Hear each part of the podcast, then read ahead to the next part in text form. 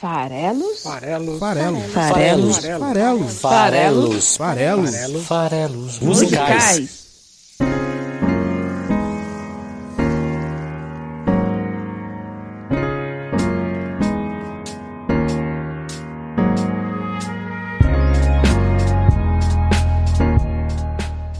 Você que gosta de música, meu nome é Paulo Farelos. Esse aqui é o Farelos Musicais, o podcast que analisa letras de músicas toda quinta-feira aqui no site esfarelado.com. Pois é, estamos aqui no dia 1 de julho de 2021. Significa que junho, obviamente, já passou e fica a pergunta aqui: cadê o Farelos Musicais comemorando a festa junina? Não teve, né? Pois é, passou o dia 13, que é o dia de Santo Antônio. A gente preferiu aí homenagear o santo casamenteiro de outra forma, aproveitando o Dia dos Namorados e fazendo um episódio da Marisa Monte com a sua Amor I Love You. Então, é, esse episódio foi ao ar na véspera do Dia do Santo? Não. Na véspera do Dia do Santo é o Dia do, dos Namorados, dia 12, né? E daí o episódio foi ao ar e a gente, depois do Dia dos Namorados, acabou comemorando aí o Santo Antônio, no dia 17. Teve também o dia 24, que é o dia de São João, outro dia típico para as festas juninas. Caiu bem numa quinta-feira, mas aí a gente tem que seguir a nossa tradição autoimposta de alternar episódios de canções em português com canções em outras línguas. E nesse dia 24 era dia de canção em outras línguas, não dava para fazer uma coisa tipicamente brasileira aqui, nordestina, e a gente acabou indo de Psycho Killer dos Talking Heads para falar de mentes perturbadas como a do Lázaro, nosso serial killer aqui do, do DF. A gente sabe que no Brasil é tão normal a gente estender as festas juninas para julho, por vezes até agosto, as festas julinas, as festas agostinas. Hoje a gente vai fazer igual então, a gente vai falar de festa junina mesmo já estando no mês de julho. Para isso, escolhi aqui um grande clássico nacional, Asa Branca do Luiz Gonzaga, que cita explicitamente as fogueiras de São João e por mais que faça a comparação com as queimadas, a seca, que tanto atrapalha a vida de quem vive e ama a região nordeste brasileira, acho que é uma música bem representativa da cultura nordestina e, portanto, também das festas juninas que tão bem representam a, a parte feliz, né, festiva dessa região.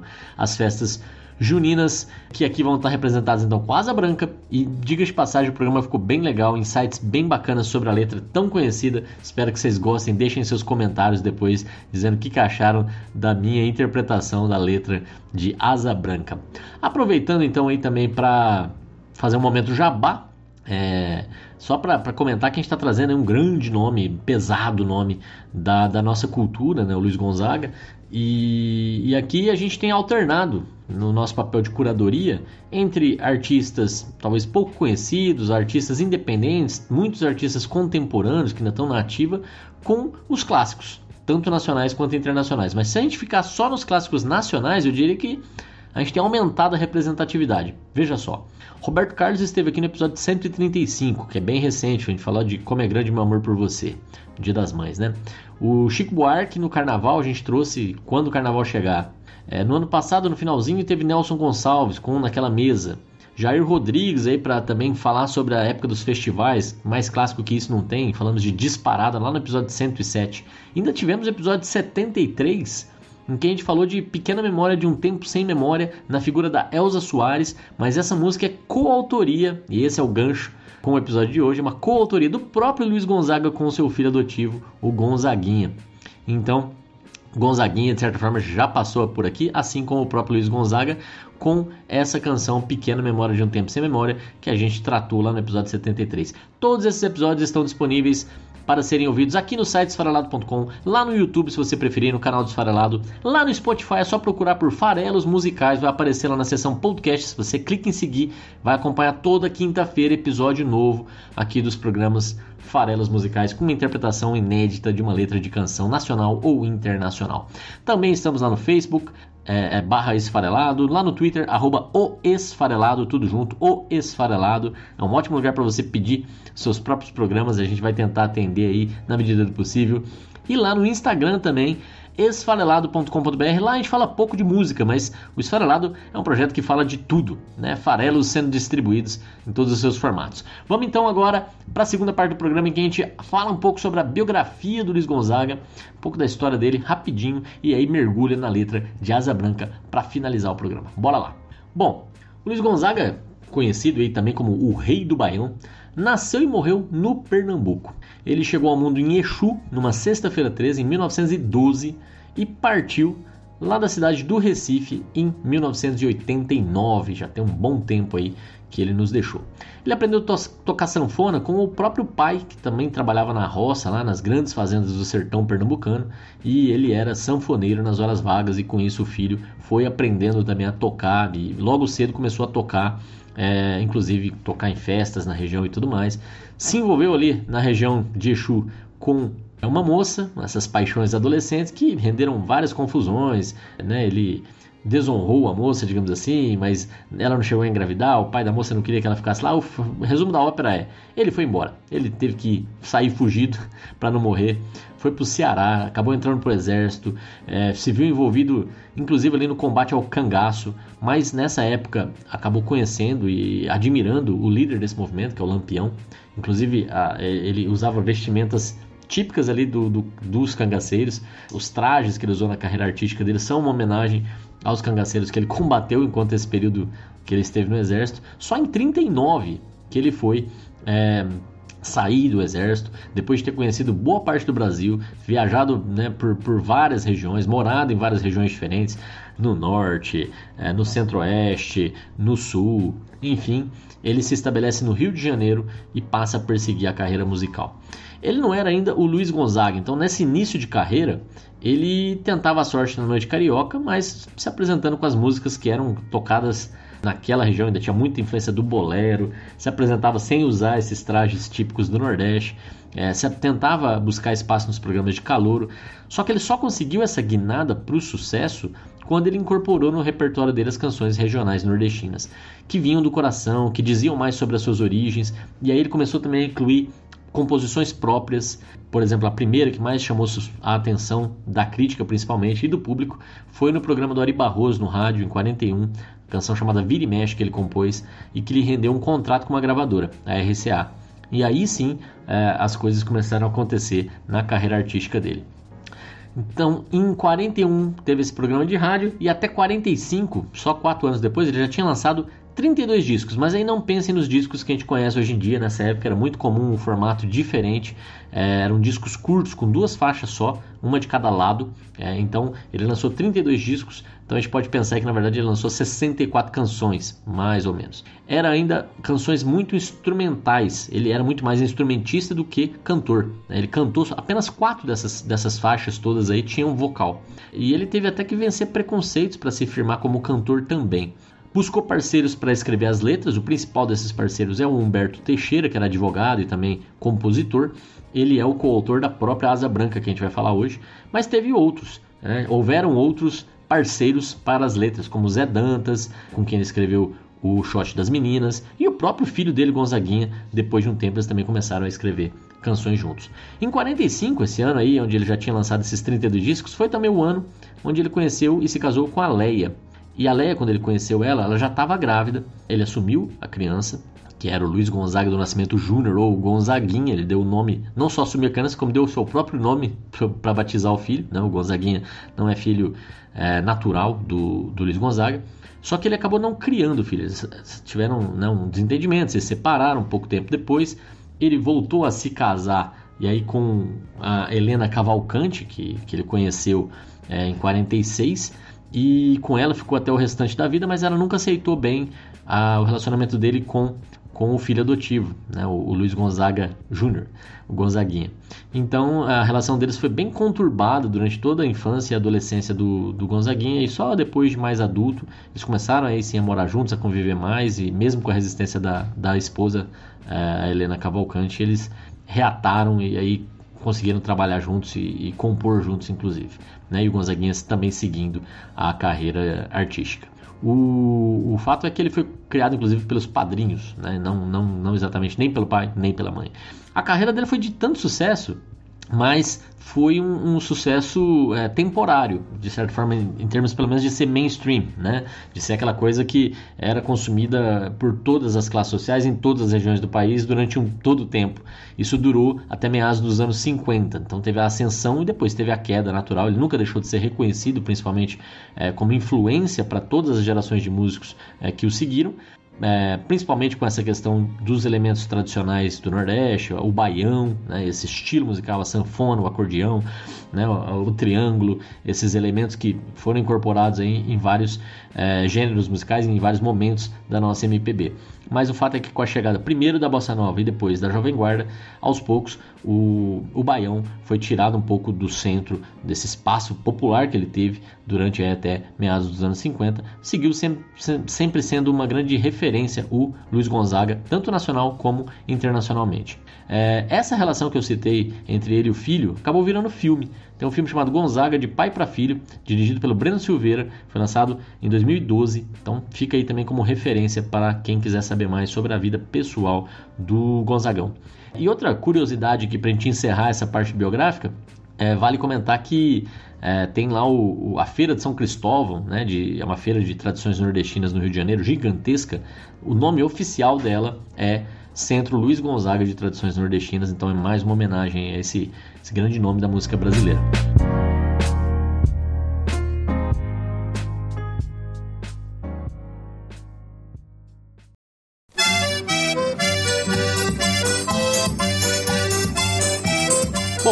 Falar é, dessa que é talvez a principal composição do Luiz Gonzaga e uma das principais composições da nossa música, a canção Asa Branca, que foi composta em 47, como eu disse, com letra do Humberto Teixeira, né, uma coautoria do Luiz Gonzaga com o Humberto Teixeira. Asa Branca é uma espécie de pombo, não é? Asa Branca, o nome é, é um nome que se dá a uma, um pombo, também conhecido como pombo pedrez. E esse pombo não é à toa que ele é usado ali para ilustrar a música. É bem interessante até essa escolha, porque em tempos de seca ele, é, ele existe, ele é presente nessa região do sertão nordestino, mas na época de seca ela migra, ela, ela foge de lá. E é essa ideia que é trazida aqui na canção. É, essa música fez muito sucesso na época, faz sucesso até hoje, já foi regravada mais de 500 vezes por diversos artistas. Tanto artistas como Geraldo Vandré, Elba Ramalho, Gilberto Gil, Elis Regina, Fagner, por exemplo, para citar alguns, mas só para demonstrar aqui e fazer mais um jabazinho, o ecletismo desse programa, o Farelas Musicais, segue a lista de artistas que já gravaram Asa Branca e que tem episódio aqui já analisado nos Farelas Musicais. Olha só quem que já gravou Asa Branca e que eu já analisei aqui alguma canção. Padre Fábio de Mello, teve aqui recentemente no, no episódio do Corpus Christi e ele já gravou Asa Branca. David Byrne, episódio passado, Talking Heads, a gente falou de Psycho Killer, o David Byrne já gravou Asa Branca. Toma essa. Raul Seixas, o nosso Raulzito, já gravou Asa Branca. Eu tô devendo episódio novo do Raul Seixas, mas lá no comecinho teve Raul Seixas e ele já é outro que tá nessa lista. Zé Ramalho, episódio 99, a gente trouxe o Zé Ramalho aqui para analisar a canção A Galopada, já gravou Asa Branca. Chitãozinho Chororó, a gente falou de evidências do ano passado, já gravou Asa Branca. Lulu Santos, que a gente já comentou que como uma onda, também já gravou Asa Branca. O Nelson Gonçalves, que eu já citei né? E a gente falou de naquela mesa recentemente, em dezembro, já gravou Asa Branca também. Até o Angra, essa banda de, de, né, de metal, tem um trecho de Never Understanding que eles citam Asa Branca, então conta aqui também. E a gente já fez episódio do Angra também. Então é isso, a gente é muito eclético e falta aí fazer mais desses outros artistas. Cabe com certeza fazer programa ainda sobre Geraldo André, sobre Gilberto sobre Elis Regina e faremos. Bom, o fato é que é o seguinte: apesar de muito seca, a terra nordestina é muito fértil. Com pouca chuva, tudo floresce de novo, porque as plantas lá são adaptadas a essa escassez, então elas guardam muita água, conseguem reservar e não morrer, né? enfim, cai as folhas e tal, mas elas conseguem renascer quando tem um ambiente um pouquinho mais favorável, tudo fica verde de novo e é uma, uma, região fértil. O problema é justamente essa falta de chuva. É a região onde menos chove no Brasil tudo. Essa situação, evidentemente, causa pobreza, causa fome, é, é uma região de clima árido, de vegetação da caatinga, é, que é complicada em termos de plantio, enfim, de, de produção. E é essa a história da asa branca, a história dessas pessoas que têm que migrar, que têm que voar para longe para tentar sobreviver ou para tentar ter um outro tipo de vida. Então a canção abre primeiro com um, um, instrumental que virou um hino brasileiro de certa forma alternativo na sanfona, um clássico. Todo mundo conhece e reconhece Asa Branca, sabe assoviar Asa Branca é, né, na, na, na, na, sua melodia, na, música, a instrumental, essa introdução. conhecidíssima, mundo afora diria eu até, mas certamente aqui no Brasil, é, acho que não tem brasileiro que não reconhece Asa Branca. É, essa introdução ali dura por volta de 28 segundos, eu evidentemente vou colocar aqui, apesar dela não ter letra, ela é presente demais como é, força, elemento de força dessa música. E, e o primeiro trecho diz o seguinte, os primeiros versos dizem o seguinte, Quando olhei a terra ardendo com a fogueira de São João, eu perguntei a Deus do céu, uai, por que tamanha judiação? Eu perguntei a Deus do céu, uai, por que tamanha judiação? Bom, fato é que é, a canção, né, gente, sabemos aqui, ela é amplamente conhecida e ela é esse hino nordestino que eu estava comentando. Mas ela cita coisas aqui explicitamente para caracterizar isso, não é uma coisa aleatória que, que ela ganhou esse espaço, que ela cumpriu esse papel.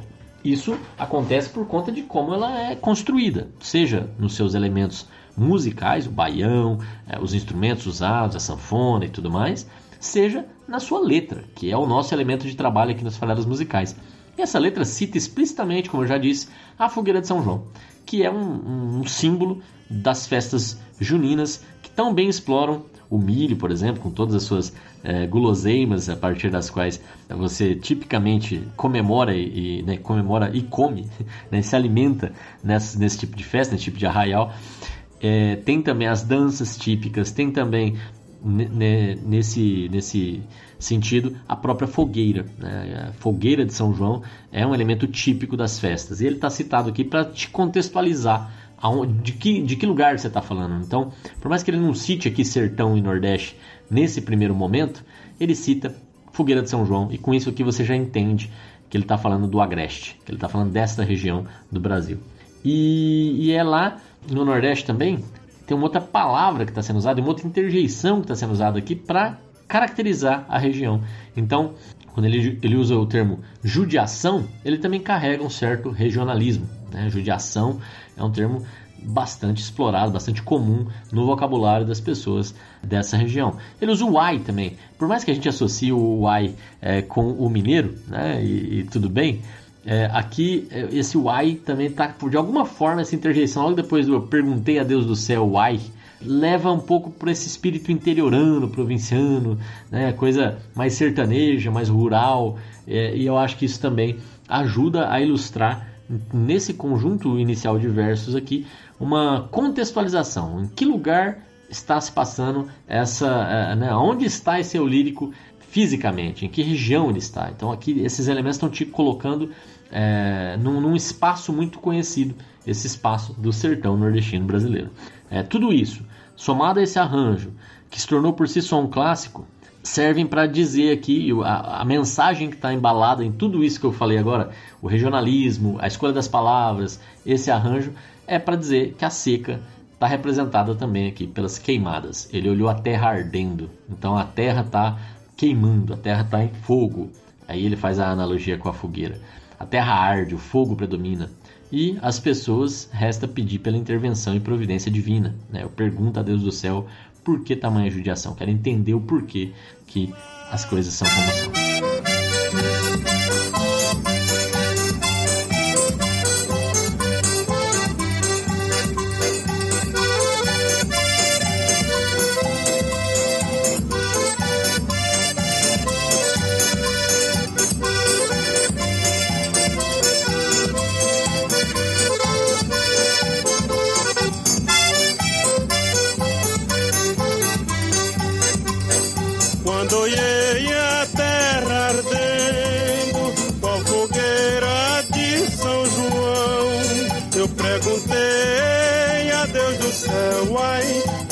Tamanha judiação. Eu perguntei a Deus do céu, ai, por que tamanha judiação? Bom, aí vem o segundo trecho da música que diz o seguinte: Que braseiro, que fornaia, nenhum pé de plantação. Por farta d'água, perdi meu gado, morreu de sede meu alazão. E esse trecho, para mim, ele carrega aqui um, uma parte que é uma pérola que tem que ser descoberta nessa música. Vamos lá.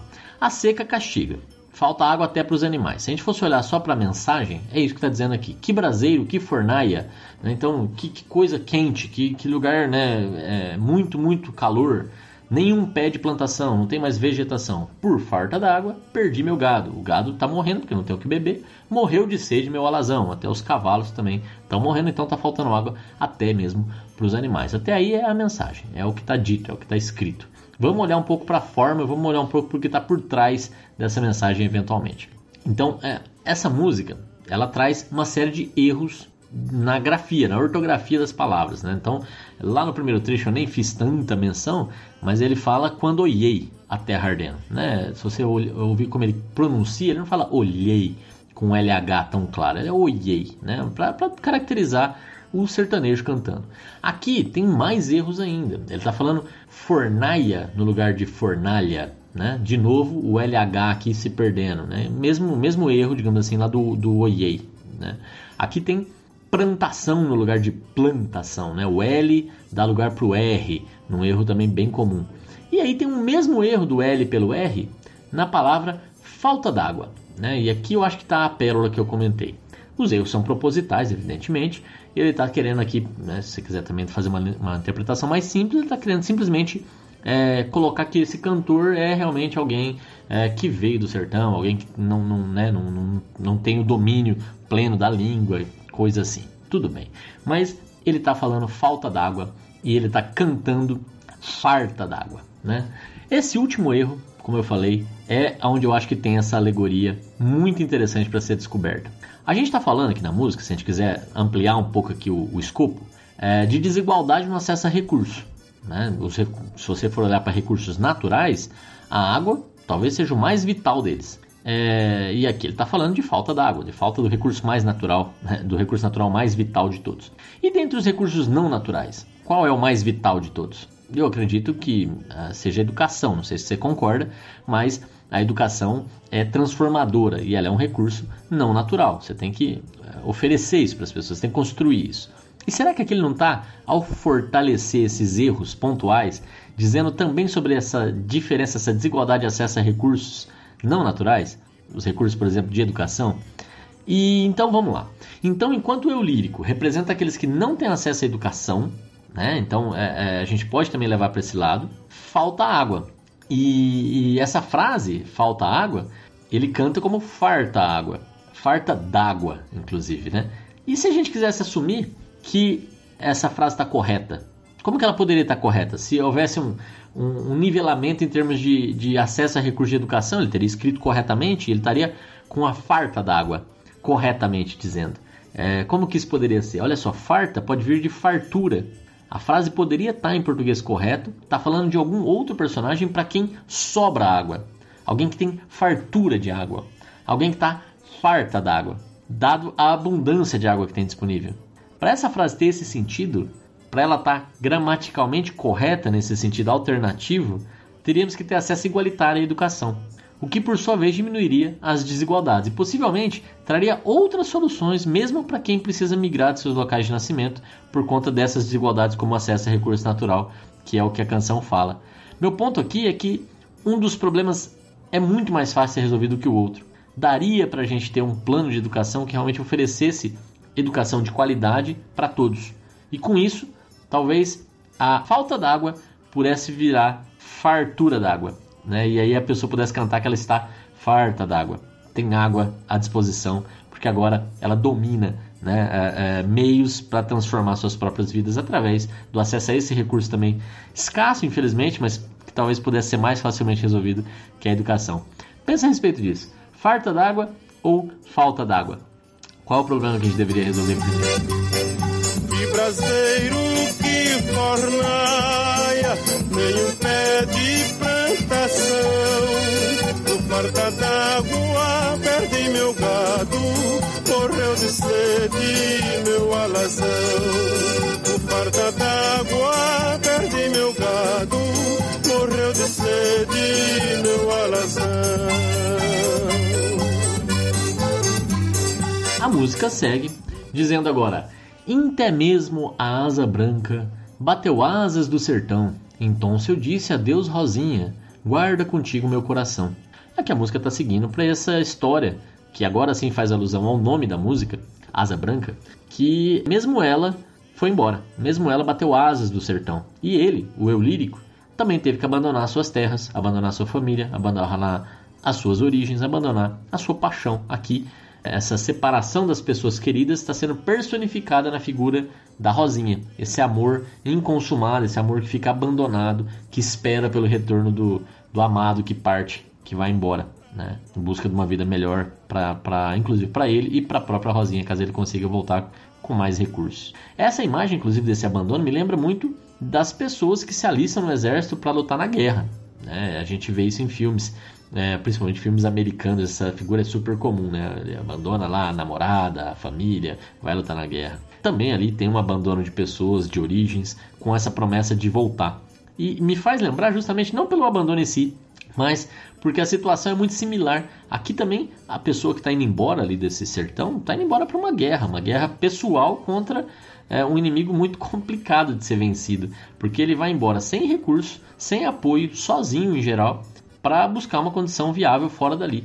E vencer essa luta passa a ser um desafio gigantesco. Né? E, e proporcionar ali é, é, essa volta triunfal é realmente talvez mais difícil do que voltar de uma, de uma guerra armada bélica tradicional.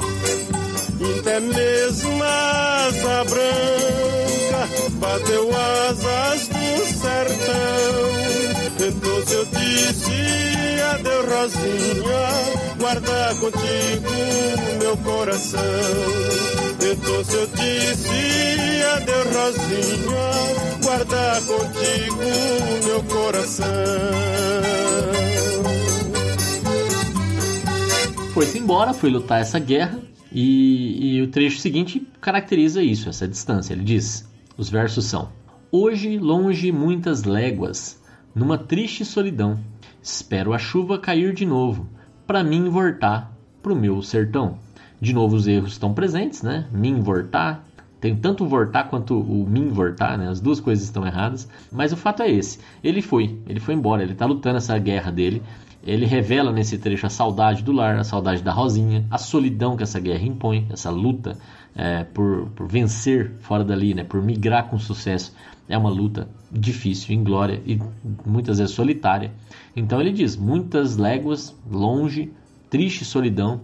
Espero a chuva cair de novo para eu voltar para o sertão, né? Para mim voltar, mas é para eu voltar para o sertão. Então a ideia aqui é que ele tem essa esperança de um dia voltar para esse paraíso perdido, abandonado, para esse céu prometido que é, é, a chuva que vai proporcionar. Que é bem curioso aqui, né? Porque se a gente pensa, eu estava tentando fazer também essa analogia com com paraíso, purgatório, inferno, né? Então é curioso isso, porque não, não é uma analogia tão perfeita. Longe disso, na verdade.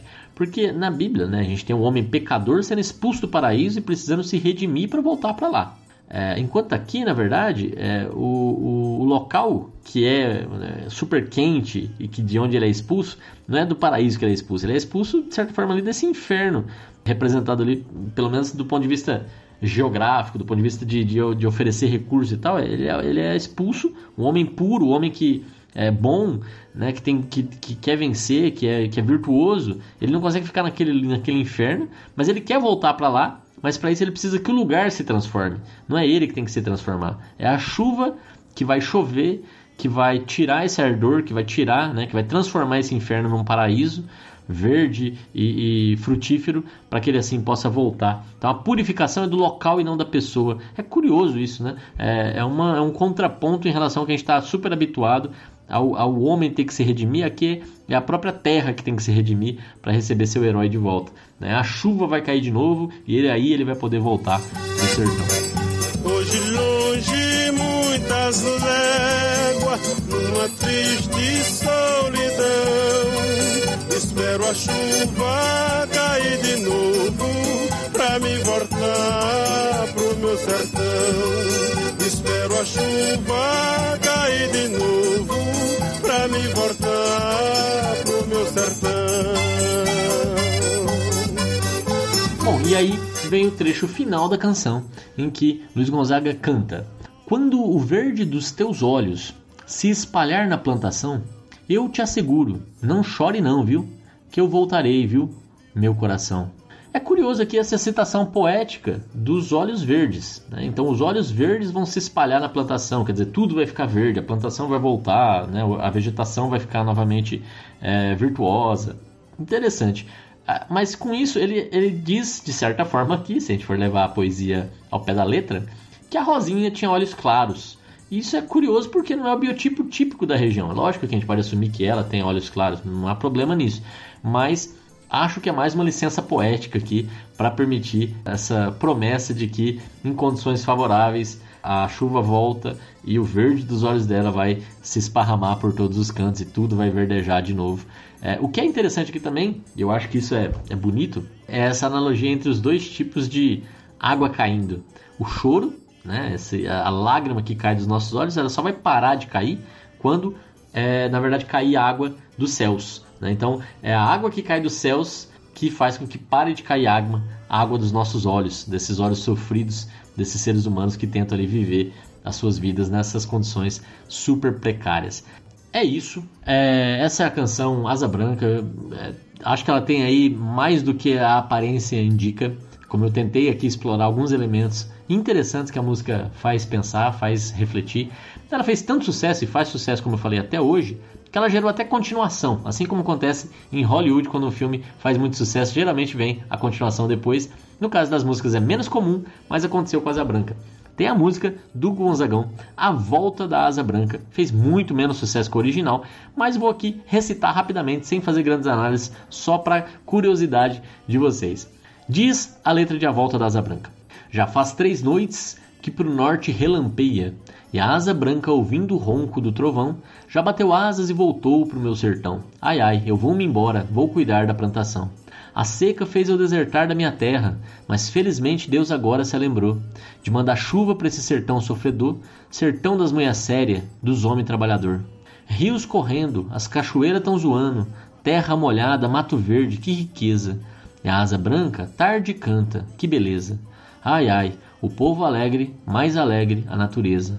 Sentindo a chuva, eu me recordo de Rosinha, a linda flor do meu sertão pernambucano. E se a safra não atrapalhar meus planos, que que há aí, o seu vigário? Eu vou casar no fim do ano. Então é isso, né?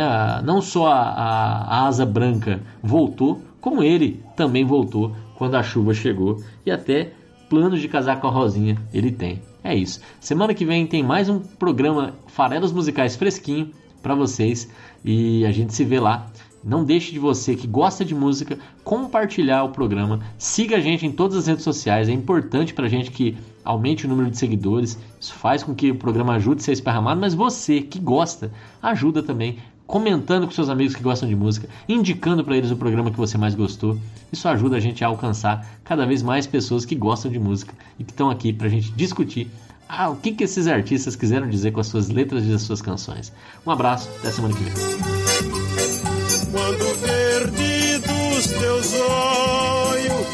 Espalhar na plantação, eu te asseguro, não chore não, viu? Que eu voltarei, viu, meu coração. Eu te asseguro, não chore não, viu? Que eu voltarei, viu, meu coração.